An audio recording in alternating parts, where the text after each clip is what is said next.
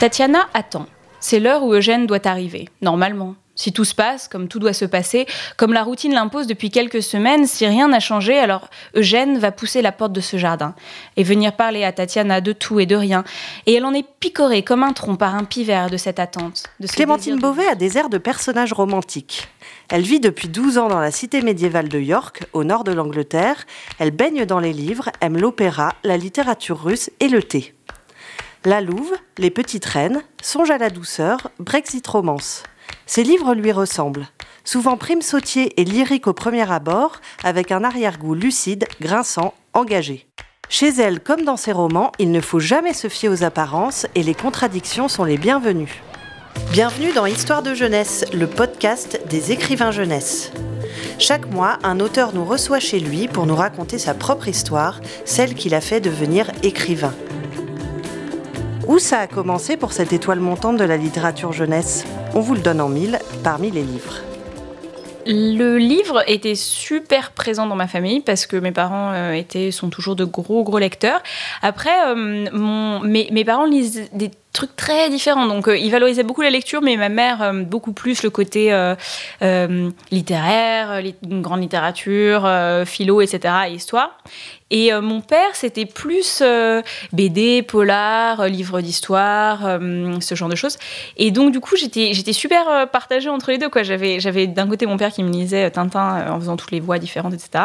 Et ma mère qui, qui était beaucoup plus, beaucoup plus littéraire dans ses goûts. Et je pense que j'ai gardé un peu de ça. Enfin, je suis hyper éclectique en termes de lecture.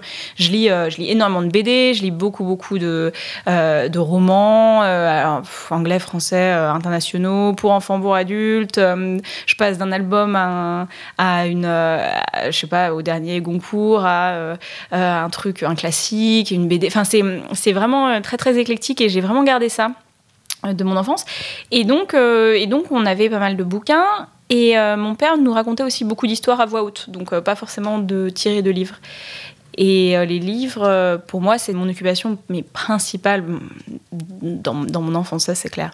C'était, euh, j'étais constamment, constamment, constamment derrière un bouquin.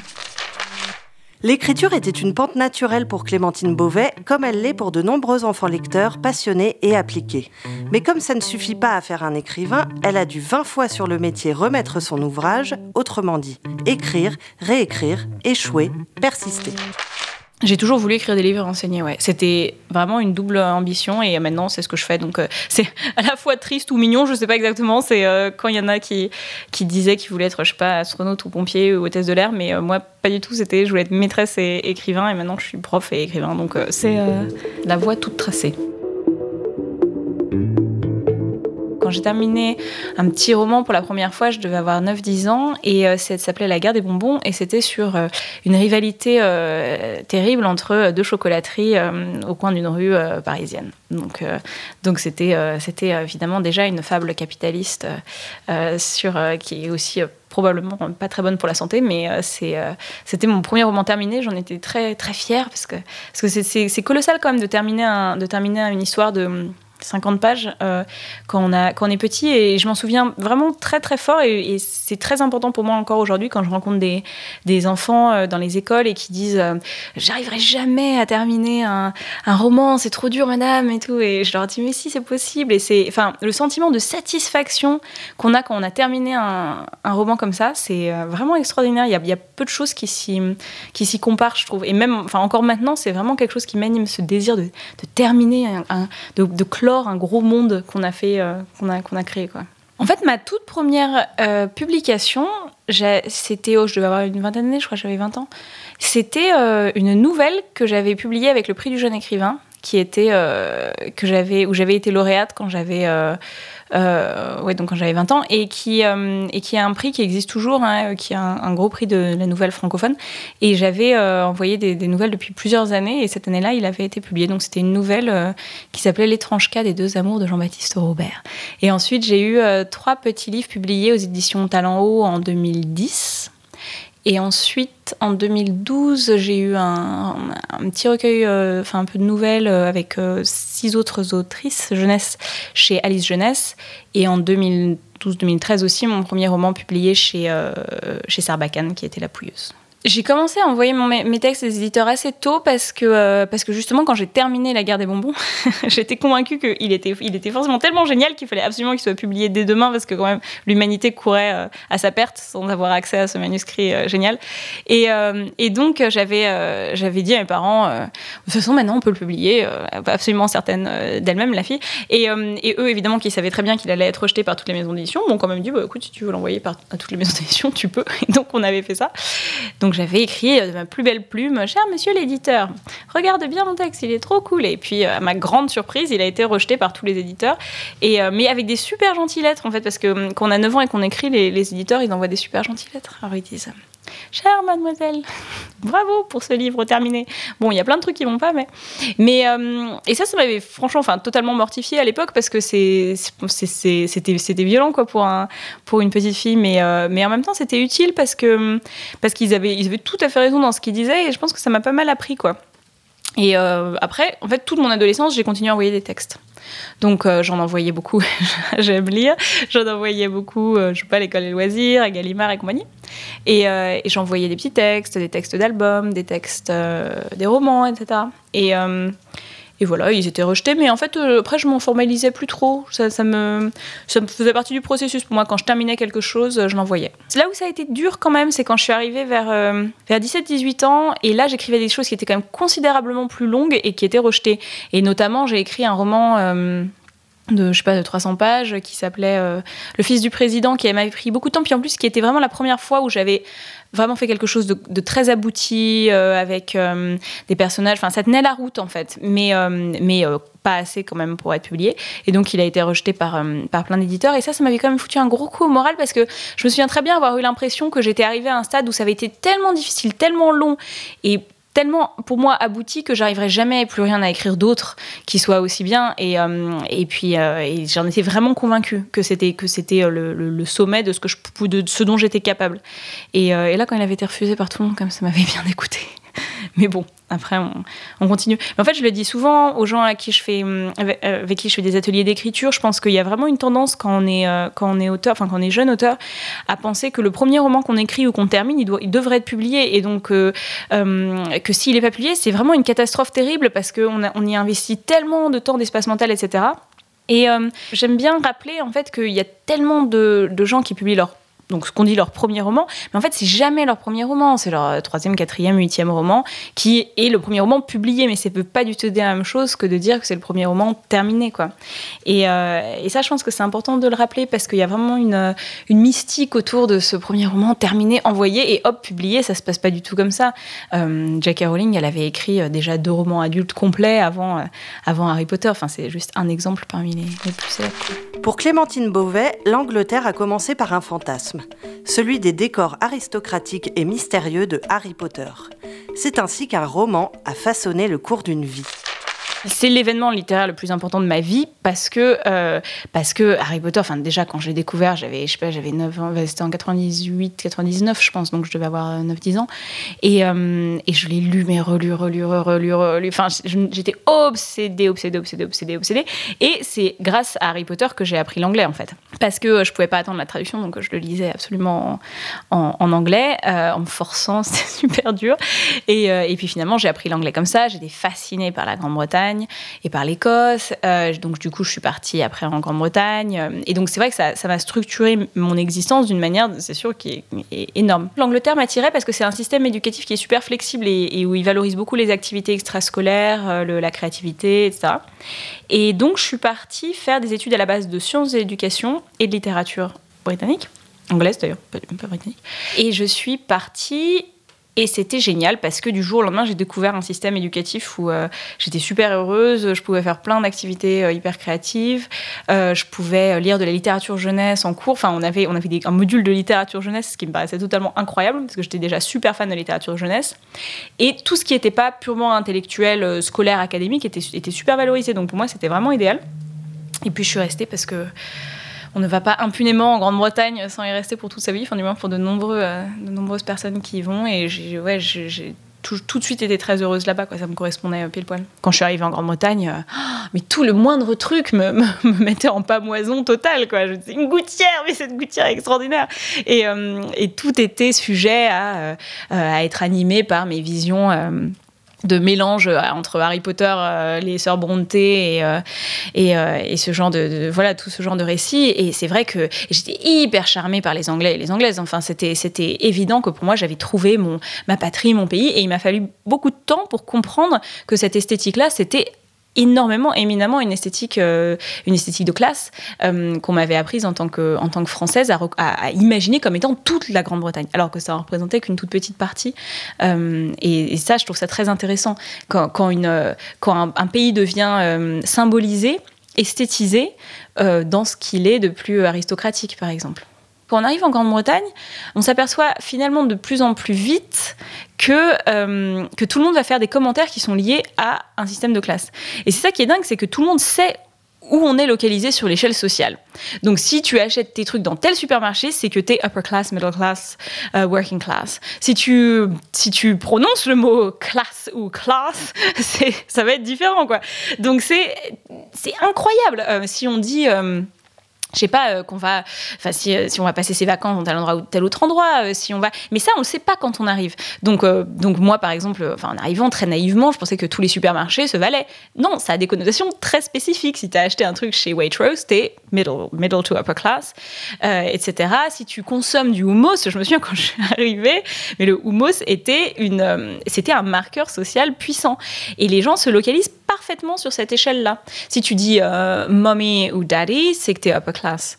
Euh, donc c'est des petits détails et on apprend à les connaître. Et en fait, on apprend à connaître que c'est pas une blague. Enfin, c'est pas très drôle. C'est-à-dire que c'est à la fois c'est l'objet de mille blagues et en même temps ça indique quand même une, une, violence sociale très forte parce que en Grande-Bretagne, par exemple, ça correspond très strictement à un système éducatif euh, parce que l'éducation, elle n'est pas du tout, euh, elle est pas du tout euh, aussi souvent. Il y a énormément d'écoles privées. Il y a, y a quand même une, stratification éducative extrêmement, extrêmement forte. Ça correspond aussi à un système d'habitation. Ça correspond et les gens sont très séparés. Ils se mélangent très très peu.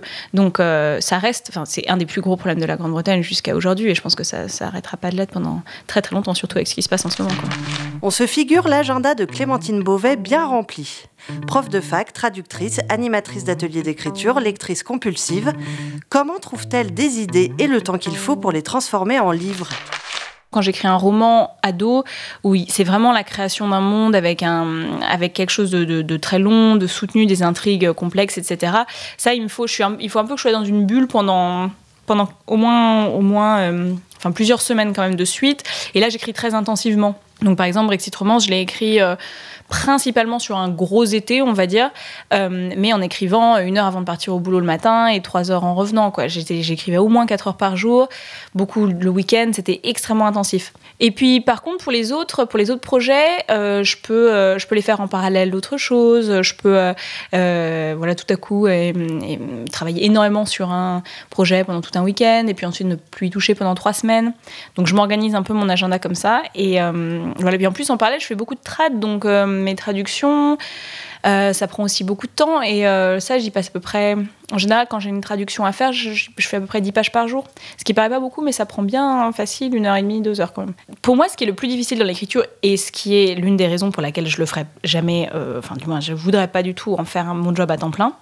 et ça, j'ai jamais voulu, et je pense pas changer d'avis dans un avenir proche, c'est que c'est super isolant en fait.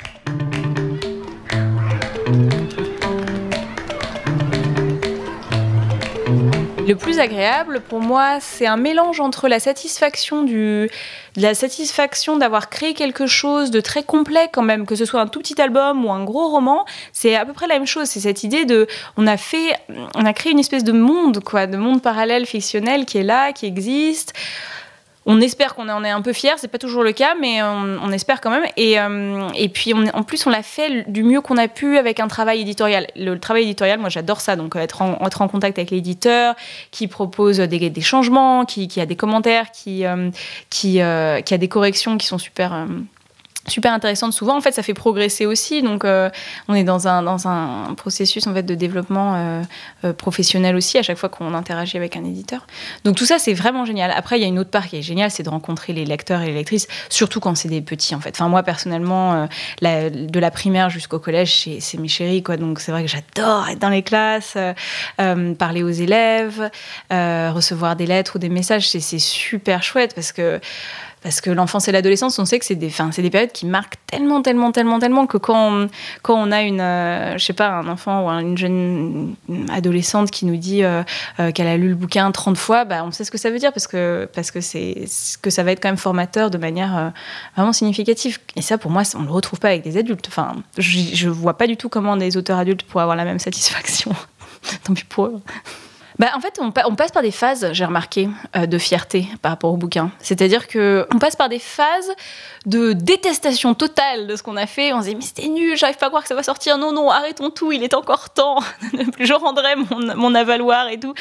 Euh, et, après, le bouquin sort et on commence à se réconcilier un peu avec.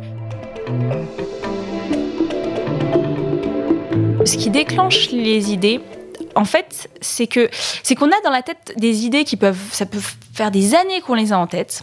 Mais en fait, ce qui, ce qui va déclencher l'idée d'un livre, c'est que une idée va arriver qui va en catalyser plusieurs. Donc, on a des idées qui flottent de manière séparée et d'un coup, paf, il y en a une autre qui arrive et il va se passer quelque chose qui va tout catalyser. Par exemple, en fait, ça faisait des années que j'avais très envie d'écrire une espèce de comédie sociale sur l'Angleterre ça m'intéressait vachement parce que ça fait 12 ans que j'y habite, que, euh, que j'avais observé plein de trucs, que, euh, que ça m'amuse énormément, plus d'observer les différences culturelles, linguistiques, etc. Donc c'était, c'était très fun. Et en fait, il s'est passé deux trucs. Le Brexit, qui a, qui a en fait amené un sujet de, de enfin disons un, un, comment dire un fond politique là-dessus des discussions que j'avais avec mes amis à l'époque sur l'obtention de la nationalité, etc. Et aussi, je pense, le fait que je m'étais mise à la traduction de manière très intensive et du coup, je m'intéressais beaucoup à des questions du genre qu'est-ce que ça veut dire d'écrire en franglais, d'écrire en, de faire des anglicismes, de faire des calques. Euh, et je réfléchissais beaucoup au style en fait littéraire entre deux langues, comment on pense entre deux langues. Et donc, typiquement, c'est ce genre de choses qui se passent. C'est-à-dire qu'en fait, après, tout ça se catalyse en un truc, on se dit, ah bah j'ai une idée, je vais écrire une comédie sociale sur le Brexit, écrire en franglais, quoi.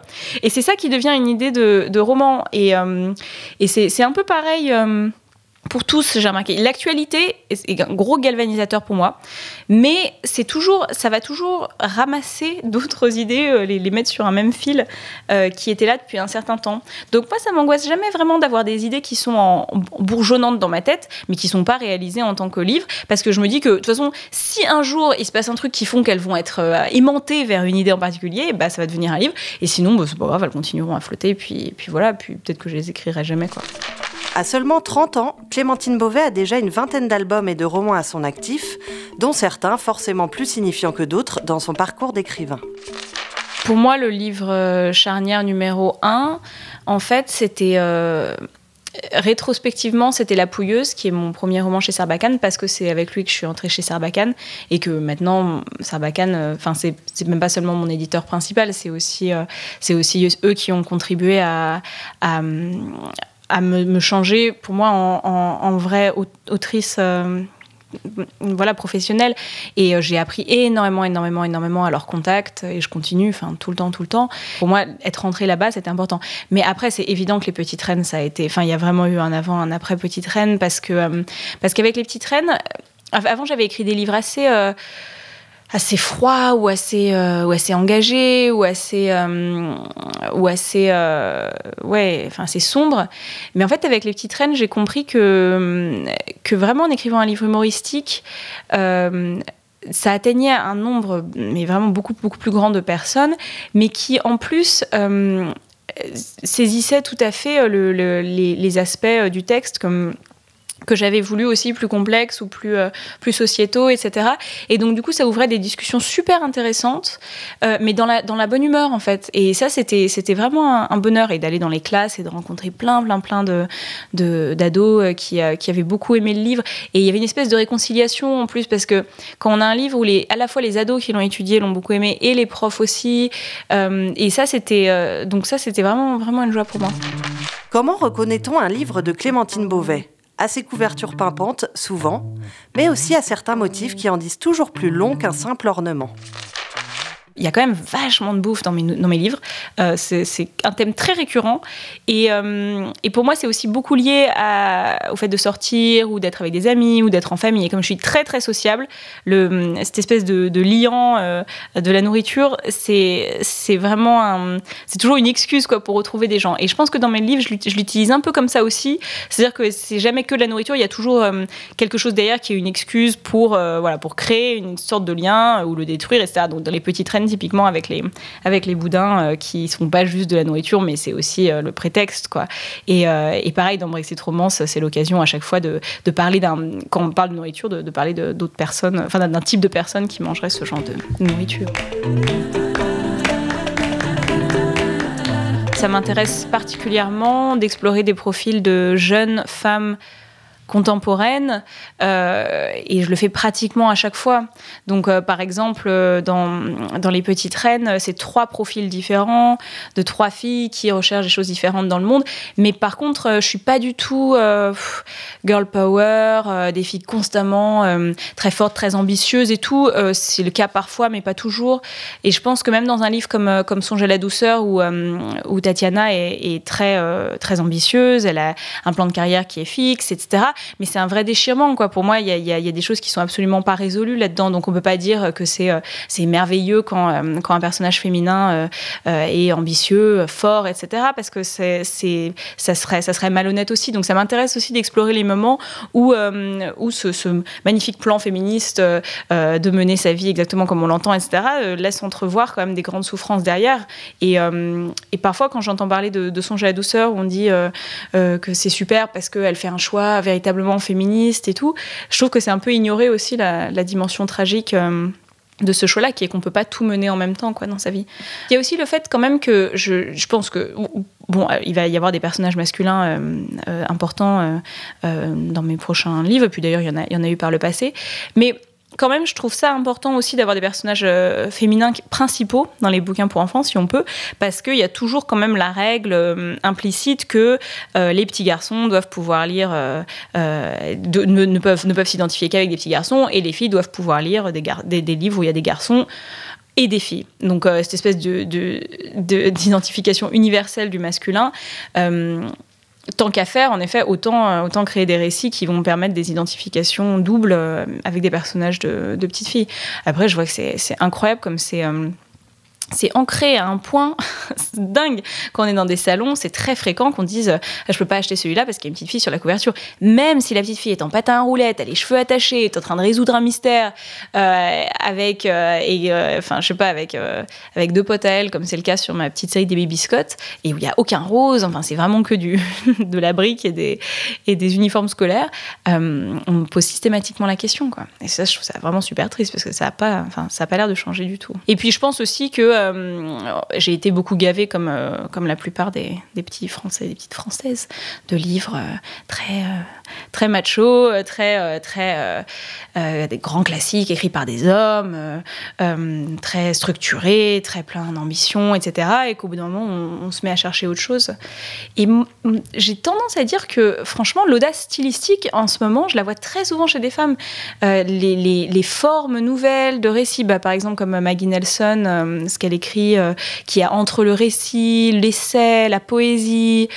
Euh, il y, a du, y a du non fictionnel dedans, mais il y a aussi du fictionnel. Il y a des, c'est, c'est, moi, ça me frappe beaucoup que c'est, souvent écrit par des femmes. Mais je me méfie des, récits qui sont, euh, qui sont sur des femmes qui sont extrêmement ambitieuses et qui réussissent à faire leurs ambitions, surtout quand c'est lié à des, à des récits d'entrepreneuriat, de ce genre de choses. Parce que je trouve que beaucoup, quand même, de manière, de nos jours, souvent, on, va assimiler le pouvoir, la puissance, notamment la puissance des femmes, à la capacité d'entreprendre, euh, et notamment d'entreprendre des, entreprises commerciales. Quoi.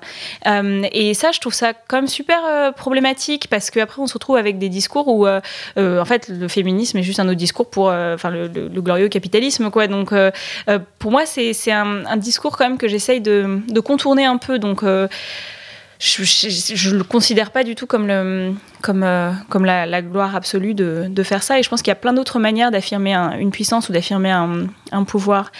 Après, euh, euh, c'est sûr que le, devenir professionnel, pour moi, il est quand même super, super, super important dans, tous mes textes. C'est, sûr que c'est, un, thème qui est toujours, toujours là. Mais par exemple, dans Brexit Romance, je me moque beaucoup de l'entrepreneuriat forcené, euh, de la Startup Nation euh, et de, et de, l'idée de génie qu'a Justin Dodgson pour créer une, une startup qu'elle, en plus, dont elle imagine qu'elle a des ramifications politiques extrêmement transgressives, alors que c'est le truc le plus conservateur du monde. Et ça me faisait rire de, de placer un personnage féminin comme ça face à ces contradictions. En fait, j'ai beaucoup plus de tendresse pour les personnages euh, en général, hein, d'ailleurs qu'ils soient féminins ou masculins, qui évoluent dans une euh, relation au monde qui est éminemment euh, spirituelle. nourrie de, rêves ou nourrie de fantasmes, etc. Parce que, parce que j'aime bien ces personnages qui sont constamment obligés de se rajuster au réel et ça les fait avancer souvent, parce que très souvent, quand on observe le, la, la, déconnexion entre ce qu'on imagine du monde et, la manière dont il est vraiment, ça nous ça, force à se poser des questions qui vont peut-être en fait transformer le monde pour de vrai. Clémentine Beauvais est prof en sciences de l'éducation et titulaire d'une thèse sur la littérature jeunesse. Un parcours qui la pousse naturellement à questionner sa pratique. Que doit raconter la littérature jeunesse? Quelles émotions les enfants y cherchent-ils? Et dans quelle langue faut-il les dire? L'un des thèmes principaux, c'est la première T, quoi, la, nouveauté. Euh, parce que un truc qui est important, c'est qu'on s'adresse à un lectorat qui rencontre beaucoup de choses pour la première fois. Et c'est marrant parce que, en fait, c'est très difficile en tant qu'adulte de se souvenir, de d'expérimenter de ce que ça fait de rencontrer quelque chose de très intense pour la première fois. Parce qu'on n'en fait plus vraiment l'expérience quand on est adulte. En fait, on le recherche tout le temps. On va en voyage loin pour ressentir pour la première fois l'émotion de se tenir devant une énorme cascade. Ou alors, on va, euh, je sais pas... Euh, justement jarter un amour qui, qui, marchait plutôt bien et qui datait depuis dix ans, parce qu'on a envie de ressentir à nouveau comme quelque chose d'extrêmement intense que ça peut être de toucher quelqu'un ou de euh, ou d'avoir une, une, relation avec quelqu'un. Ou alors, euh, j'imagine que c'est ce qui pousse aussi les gens à avoir des enfants parce que on se dit un truc nouveau qui va se passer, qui va être hyper intense, quoi. Et, et ce que j'aime bien en littérature jeunesse, c'est qu'on a non seulement euh, la possibilité, mais et non seulement l'autorisation, mais la nécessité d'explorer ce que ça fait la première fois en tout. Euh, et le premier amour, évidemment, enfin, c'est un thème, c'est un thème génial quand même, parce que l'amour, déjà, point final, c'est, quand même l'une des plus merveilleuses choses de l'existence. Mais quand c'est, pour la première fois qu'on imagine euh, qu'il y a des regards qui se croisent, qu'il y a des choses qui justement vont se vivre peut-être comme dans les livres qu'on imagine, euh, c'est, c'est une source, une source de, extrêmement intense. Et en même temps, enfin, quand on voit par exemple des albums qui sont autour de, d'un doudou ou autour de, d'une, je sais pas, des parents, par exemple du corps des parents, cette intensité-là, elle est vraiment là. Nous, on la ressent plus forcément en tant qu'adulte, mais j'adore ces moments où on lit une histoire à un enfant de 3-4 ans et que il y a une intensité qui se passe qui est mais qui est extraordinaire. Et, c'est parce que ça parle comme ça de ce, contact-là, euh, de, euh, euh, de ces expériences entièrement nouvelles pour eux. Quoi. Et pour moi, vraiment, je vois, je vois ma mission d'auteur très souvent comme étant de recapturer ou de retranscrire ou de retraduire cette impression de la nouveauté. Qu'est-ce que ça peut vouloir dire de sentir ça de manière complètement fraîche, nouvelle, pour la première fois? Et littéralement parlant, c'est hyper intéressant parce que très souvent, quand on écrit, on a un peu une tendance à vouloir faire quelque chose de, stylisé, d'imagé, etc. Et de mettre à distance par le sarcasme, par l'ironie, par l'ambiguïté, tout ça. Et ça, c'est tout à fait permis, évidemment, il faut absolument le faire. Mais il faut vraiment une dose d'audace littéraire aussi pour se dire, je vais être totalement sincère dans la recréation de ce moment. C'est-à-dire que je ne vais pas me, cacher derrière des moments où, euh, où je me dis, quand même, c'est un petit peu marrant quand on le voit depuis, euh, depuis ma distance, etc. Pas du tout. On va, coller à cette expérience-là. Donc dans le premier amour, eh ben, on va essayer de se dire, mais qu'est-ce que ça fait si on essaye de pas se moquer ou si on se moque, mais quand même en étant très tendre et très vulnérable qu'est-ce que ça fait d'être euh, à nouveau vulnérable à ce qu'on a pu ressentir euh, à l'époque. Et je pense que les, les, ados, ils résonnent beaucoup avec ça, euh, du verbe R-E-S-O-N. Ça, ça, les fait... Il y a un écho, ça rencontre un écho quand ils, quand ils sentent qu'on est sincère dans, dans, notre écriture là-dessus. Bah, en fait, les ados, sont, les ados sont un mélange bizarre de sarcasme et ironie constante, mais alors vraiment constante. Ils, ils existent sur le mode de l'ironie et du sarcasme et en même temps de désir, d'aspiration à la sincérité, à l'honnêteté, à l'engagement, de manière mais beaucoup plus forte que les adultes en fait. Ils, répondent, enfin, dans leur euh, manière de voir le monde, ils sont extrêmement sincères, ils sont extrêmement ardents, ils sont extrêmement, euh, ils ont des convictions très fortes. Et en fait, souvent, je trouve que quand on dit, euh, oh les ados, ils sont grincheux parce qu'ils supportent pas telle situation, oh ils vont nous saouler avec tel truc, avec telle situation politique, mais c'est parce qu'en en fait, eux, ils ont une relation au monde qui est extrêmement sérieuse. Ils sont vraiment sérieux sur ce qu'ils considèrent être important. Donc évidemment, ils, ronchonnent quand on fait pas euh, telle ou telle chose qui leur plaît, parce que leur vision du monde, c'est, eh ben, elle est très ferme. Et nous, on leur propose une négociation ou un arrangement qui leur convient pas du tout. Donc c'est ce mélange étrange. Euh, beaucoup d'adolescents, pas tous les adolescents, hashtag pas tous les adolescents, mais le côté à la fois mélange de sarcasme et d'ironie et d'esprit de sérieux très très très fort. Et justement, d'avoir un texte qui capture les deux, c'est un, vrai défi, mais ça peut être super, euh, ça peut être extrêmement formateur, quoi.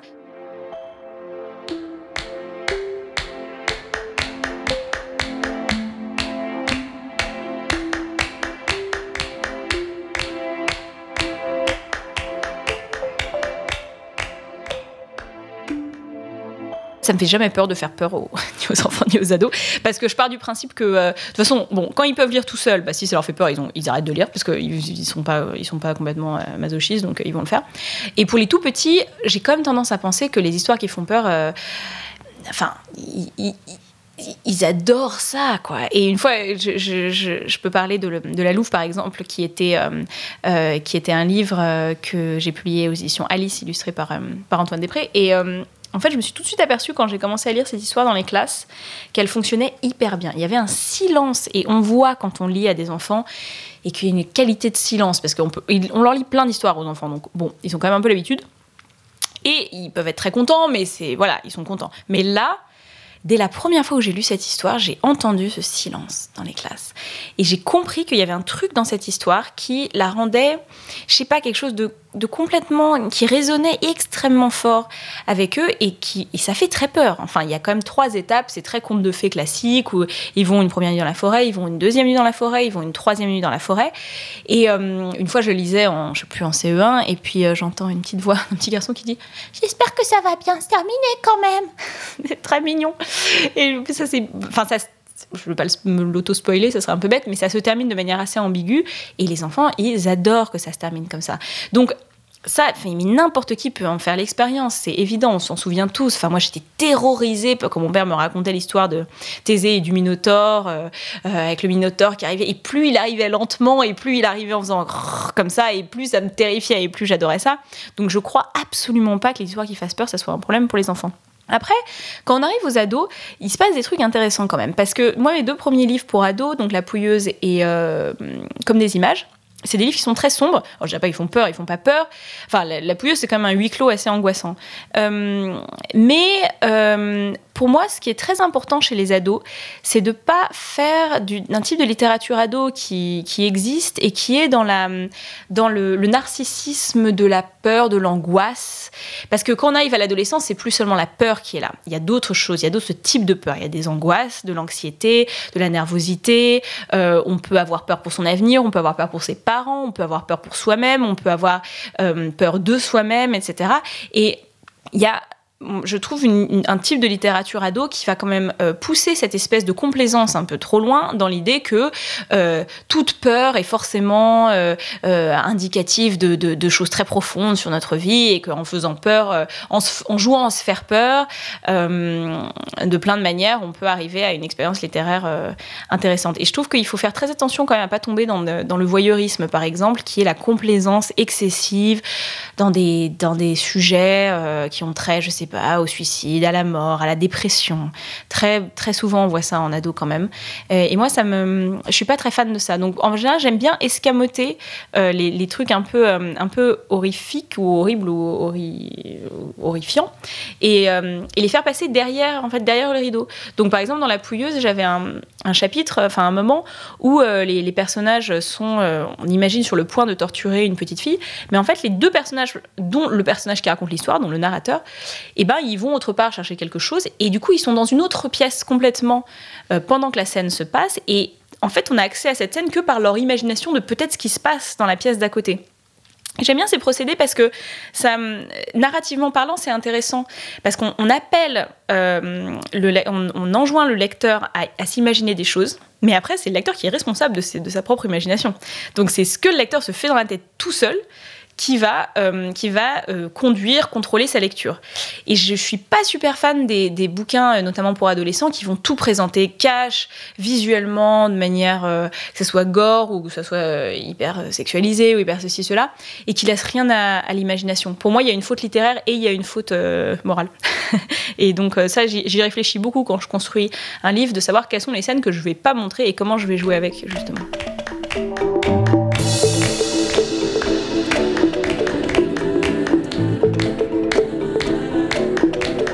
Moi, je travaille pas sur la langue euh, des jeunes, mais par contre, j'aspire vraiment à, créer quelque chose de juste. C'est-à-dire que moi, je suis pas du tout. Euh, je crois pas vraiment que, par exemple, la construction d'un dialogue se fasse sur l'authenticité ou la véracité. Parce que si on prend un dialogue qu'on entend dans la rue et qu'on le transcrit, bah, on aura une transcription, on n'aura pas un dialogue littéraire. Quoi. Ça, c'est très important. Euh, je cherche pas à rendre quelque chose qui soit absolument réaliste. Par contre, je cherche à, avoir des voix qui sonnent justes. Et parfois, ça veut dire que c'est des, très souvent, ça veut dire que c'est des, des, trucs qu'on entendrait, mais jamais dans la vraie vie. Et euh, souvent, on m'a dit. Euh, je sais pas, Mireille dans Les Petites Reines, elle est implausible. Je dis, bah ouais, enfin, on m'en fiche, quoi, qu'elle soit implausible, plausible, du moment que ça sonne juste. Et c'est super important pour moi. Alors, du coup, je me pose beaucoup plus la question de est-ce qu'il y a une justesse, une, cohérence interne à cette voix, plutôt que est-ce qu'il y a une cohérence entre cette voix et la voix d'une jeune fille de 15 ans et demi dans la rue? Parce que si ça sonne juste, ça peut parler à la jeune fille de 15 ans dans la rue, même si elle s'exprimerait pas exactement comme ça. Et là, le dosage est super subtil parce que on peut parfois mettre des expressions, en effet, qu'on entend, euh, qui sont, euh, qui sont utilisées dans la vraie vie. Et puis à côté de ça, on va mettre des expressions, mais qui sont euh, complètement inventées et qui ont, euh, qui sonnent, qui sonnent juste ou qui ont une espèce de drôlerie ou qui sont euh, originales ou qui sont et et puis et puis voilà. Enfin, je sais plus. une fois, j'ai une phrase dans les petites reines où elle dit que son beau-père est gentil comme du poulet rôti ou je sais pas quoi. Et on me dit mais personne n'utiliserait cette phrase nulle. Je dis pas oui, mais bon, enfin, on sait exactement ce que ça veut dire tout de suite. Et on s'en fiche que personne n'utilise cette phrase. On sent, je trouve, quand quand as des livres qui sont écrits par des gens qui veulent vraiment faire de la transcription de, de voix et ça marche pas de toute façon ça plus et où ça se périme euh, immédiatement donc euh, ça m'intéresse beaucoup plus de, de, réfléchir à une cohérence interne et d'ailleurs pour, pour, Brexit Romance, ce qui m'intéressait par-dessus tout, c'était de faire une espèce de voix narrative tout le long qui soit à la fois hyper vieillotte, donc euh, vraiment roman du 19e, passé simple, etc., avec des mélanges de registres contemporains de registres des réseaux, sociaux, etc. Parce que là, l'espèce de voix que je recherchais, c'était quelque chose qui soit complètement hybride et imprévisible, et qui, soit constamment en train de passer de l'une à l'autre. Donc euh, voilà, après c'est tout des travails, euh, c'est tout des travails, dit-elle. Par exemple, on peut se permettre, grâce aux nouvelles normes d'écriture inclusive, de ne pas accorder nos, nos, pluriels. Non, c'est tout un travail de, de, de, contenu et de contenant. Pour moi, c'est super intéressant de voir quel type de style, quel type de voix va correspondre à ce dont on parle au sujet de l'histoire. Clémentine Beauvais est de cette génération d'auteurs qui maîtrisent la langue classique et la langue d'aujourd'hui, celle qui s'exprime notamment sur les réseaux sociaux. Instagram, j'adore parce que euh, parce qu'on se crée un réseau de lecteurs et de lectrices, euh, mais pas, de nos livres, je veux dire de, de, personnes de contact qui sont des lecteurs ou des lectrices. Et ça, pour les grosses lectrices ou les gros lecteurs, c'est vraiment génial parce que euh, on a plein de, de, recommandations, de trucs qui, qui arrivent, qui éclosent, on les lit, on les suit. Et maintenant, je dirais qu'il y a à peu près 50% des livres que je lis, c'est des recommandations d'Instagram en fait si j'avais eu les réseaux sociaux quand j'étais ado, je pense que à la fois ça aurait été super horrible parce que euh, on aurait, enfin, vraiment je les envie pas quoi, parce qu'on aurait des photos vraiment atroces qui nous entraient pour le restant de nos vies. Mais en même temps, je pense que j'aurais été vraiment beaucoup moins isolée parce que euh, aujourd'hui, quand tu es une ado lectrice, bah, tu peux faire 2500 amis en 5 secondes qui vont adorer euh, les chroniques que, que, tu fais, ou toi tu vas adorer leurs chroniques, tu vas échanger plein de conseils, tu vas peut-être les rencontrer dans un salon du livre, ça va peut-être te motiver à sortir de ta ville pour aller quelque part d'autre. Mais jamais j'avais ça. Moi, quand j'étais ado, euh, on était euh, trois à bouquiner dans le CDI, on se connaissait pas, il était hors de question qu'on se, qu'on s'adresse la parole, quoi. On était beaucoup trop timides. Et, et ça, ça, je pense que ça aurait été génial quand même. On a, mais vraiment, je pense que c'est la première fois dans l'histoire de l'humanité quand même qu'on a ça, des portraits quotidiens de lecteurs et de lectrices qui sont beaux, qui sont bien dans leur peau, qui sont fun, qui sont cool, qui ont des et qui lisent euh, des paquets, des paquets, des paquets de bouquins, qui sortent, euh, qui euh, qui vont qui vont dans des salons, qui vont dans la nature. Et, et moi, j'avais pas du tout cette vision-là des lecteurs et des lectrices quand j'étais, quand moi-même, je m'auto-identifiais comme lectrice quand j'étais petite. C'était c'était quand même une, vision super geek, quoi. C'était vraiment la, la, mademoiselle je sais tout, la Hermione, euh, complètement euh, euh, très timide, pas du tout bien dans sa peau, etc. Et maintenant, on a des, modèles de, de lectrices et de lecteurs qui sont, qui sont l'opposé de ça. Donc c'est quand même génial que les réseaux sociaux aient quand même réussi à rendre sexy la lecture.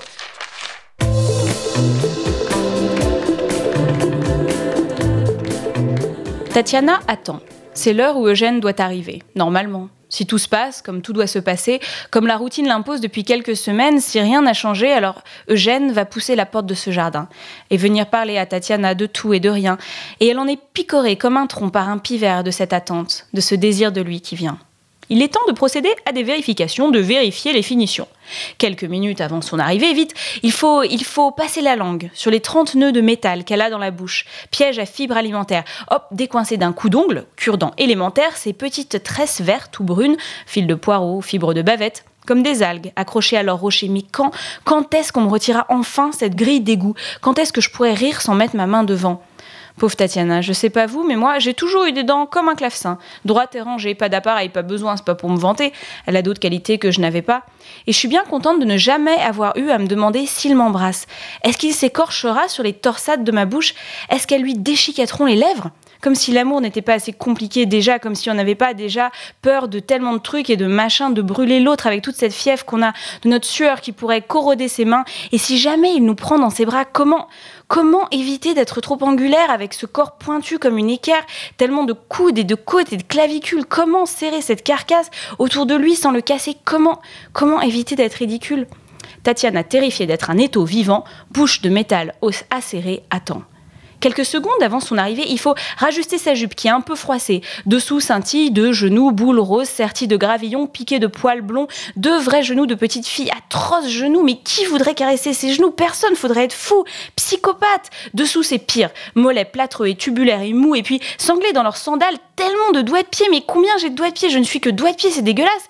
Que reste-t-il à faire? Ah oui, faire semblant de ne rien faire baisser les yeux vers cette abondance obscène de doigts de pied, donner un air de contemplation à son angoisse, et tandis que les dernières secondes passent, se tisser une nasse d'autres questions, commençant par si jamais il m'embrasse. Est-ce que vu qu'il a des lunettes, on risque un incident vitrier? Est-ce qu'il faudrait qu'il se penche un peu sur le côté? Ces scénarios extrêmes, surréalistes, tableaux, appareils dentaires réduisant Eugène en lambeaux, éclats de verre incrustés dans les joues de Tatiana l'occupent sagement pendant qu'il n'est pas là et lui font penser c'est beaucoup trop risqué tout ça. Heureusement, mais heureusement qu'il ne m'embrassera pas. Heureusement que mes genoux sont ignobles, mes doigts de pied incalculables. Heureusement que je suis parfaitement inembrassable. Donc quand il arrive, il arrive, il est là. Elle a retrouvé son calme. C'était le cinquième épisode d'Histoire de jeunesse. Merci de l'avoir écouté, merci de le partager si vous l'avez aimé. Rendez-vous le mois prochain chez Marie Desplechin.